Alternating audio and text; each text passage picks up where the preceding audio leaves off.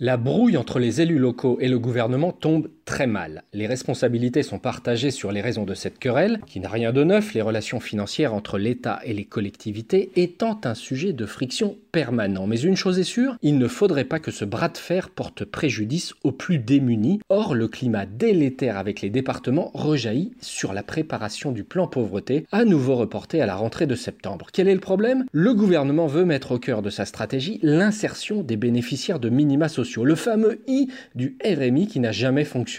Mais cet accompagnement est une prérogative des départements. Pour améliorer des pratiques très disparates, tout le monde doit se retrousser les manches, cela implique évidemment une meilleure entente. Le report du plan pauvreté, s'il est regrettable, peut être l'opportunité de calmer les esprits. L'État va mettre de l'argent sur la table pour la formation et l'insertion des bénéficiaires de minima sociaux. Il serait dommage et même choquant que les départements ne se saisissent pas de cette opportunité. Ce report va aussi laisser du temps pour régler une question très sensible, recentralisation du financement du RSA. Les départements se plaignent d'une facture qui va croissant et qui réduit d'autant leurs moyens pour des actions d'insertion. Une recentralisation, c'est-à-dire un financement assumé par l'État, couperait court à cet argument. Nombre d'élus s'y opposent cependant, craignant une remise en cause de l'existence même des départements. Il est temps que ces débats d'organisation soient tranchés et que le plan pauvreté soit enfin engagé.